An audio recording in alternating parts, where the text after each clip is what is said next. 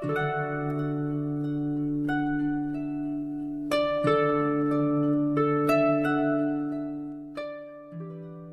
黄岭上梅春亭，作者吴进，主播迎秋。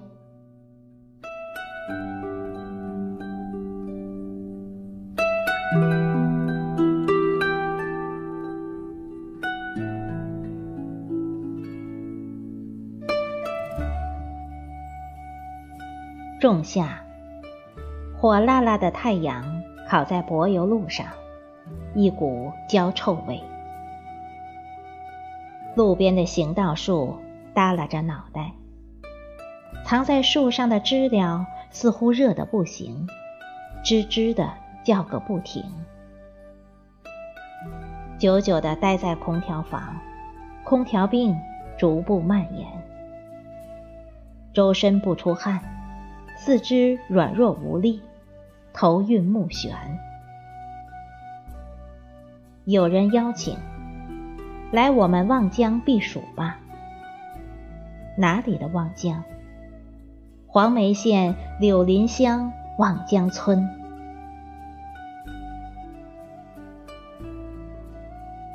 都说山路十八弯，可是我已经数不清绕过了多少弯。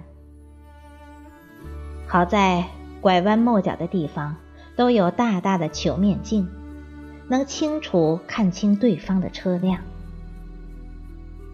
春秋季节，或早或晚，云雾漫山腰。远看车辆就像一只船在漂移，只见车身，不见轮子。潺潺的流水。时不时从山头飘下来，白莲子一样，在下面汇成一个小湖泊，清澈透明，惹得风流男人驻足等候。啊，是否真有仙女过来洗澡？到达黄梅与蕲春结合部的界石山顶。出现了一块平坦地带，并列埋着两块石碑，一个碑文清晰，一九九八年国务院立，东南面黄梅，西北面蕲春，还有一个麻石碑，碑文模糊不清，传说立于清初。三条要道在此交汇，一条通向蕲春，一条通向安徽宿松，一条通向黄梅县城。一南一北都是悬崖峭壁，山顶北端有一凉亭，上书“梅春亭”三个大字。梅春亭。六角双层，是二零一三年新修的。因处在黄梅与蕲春交界处，故名梅春亭。原来这里有一亭，叫春梅亭，很是破旧。春梅亭原也是黄梅人修的，现在名字倒过来，没有原来顺口。但主次分得清楚，也应该。金亭用的是大理石材，每一个角上都有一朵白云图案。亭壁雕龙画凤，古朴典雅。四面台阶，我们走上凉亭，顿觉周身凉爽。绿奥里上来的风，带着山野的花香。伸手按住帽子，迎风而立。向南梳望，长江似一条银线；向北是古老的岐黄古道的遗迹。明朝洪武年间，人们为躲避战乱，望江。开始有人居住，守着一湾溪水，几分土地，日出而作，日落而息，只为繁衍生息。农闲之余，他们还可以做点买卖。古代交通不便利，长江航运就是黄金水道。沿海的盐从长江到小池，再到德化。他们把盐挑到湖北英山或者安徽的岳西换取茯苓，再挑回来卖给黄梅的药店。来去半个月，靠着一双腿，两个肩膀，这一趟买卖可以管一家人两个月的生活费用。齐黄古道便是生意人的必经之地，而梅春亭正是他们饮茶歇脚的好地方。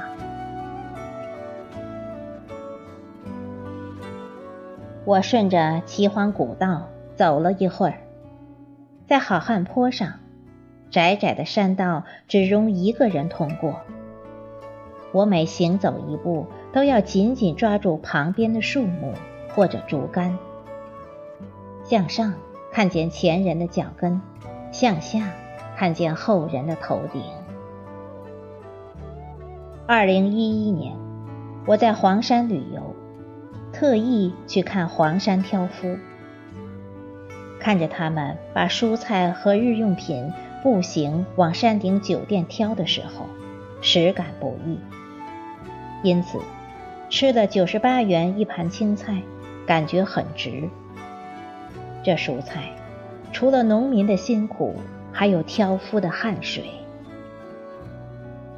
但那时候，黄山的路修得好。每个台阶宽且平整，挑夫累了可以休息。可是好汉坡这样的路，较难生根呐。我空手行走尚且如此艰难，更何况往昔挑夫肩上还有一担盐。我不得不惊叹我们的先人。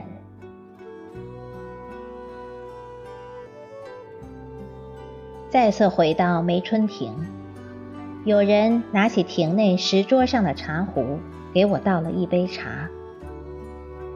我感谢友人的细心。他微微笑着说：“不是我准备的。附近的一户村民每天义务送茶，给行人解渴。”我睁大好奇的眼睛，他给我讲了一个故事。清朝同治年间，望江村民吴永发看到岐黄古道上挑夫的辛苦，在界石山顶上搭了一个凉棚，备了一些茶水，供路人歇息时免费饮用，日日如是。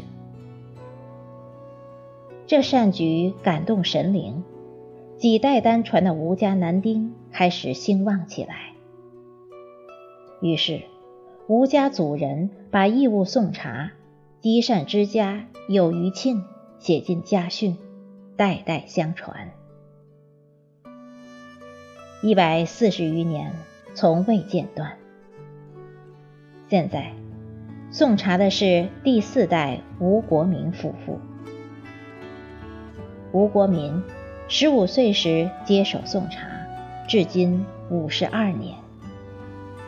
他和妻子王菊梅分工明确，妻子每天早起烧开水，春冬两季不放茶叶，直接灌到开水瓶里；夏秋两季则舀到洗米钵或吊桶里，放上自采自制的野茶，然后换刚刚起床的丈夫送到凉亭里。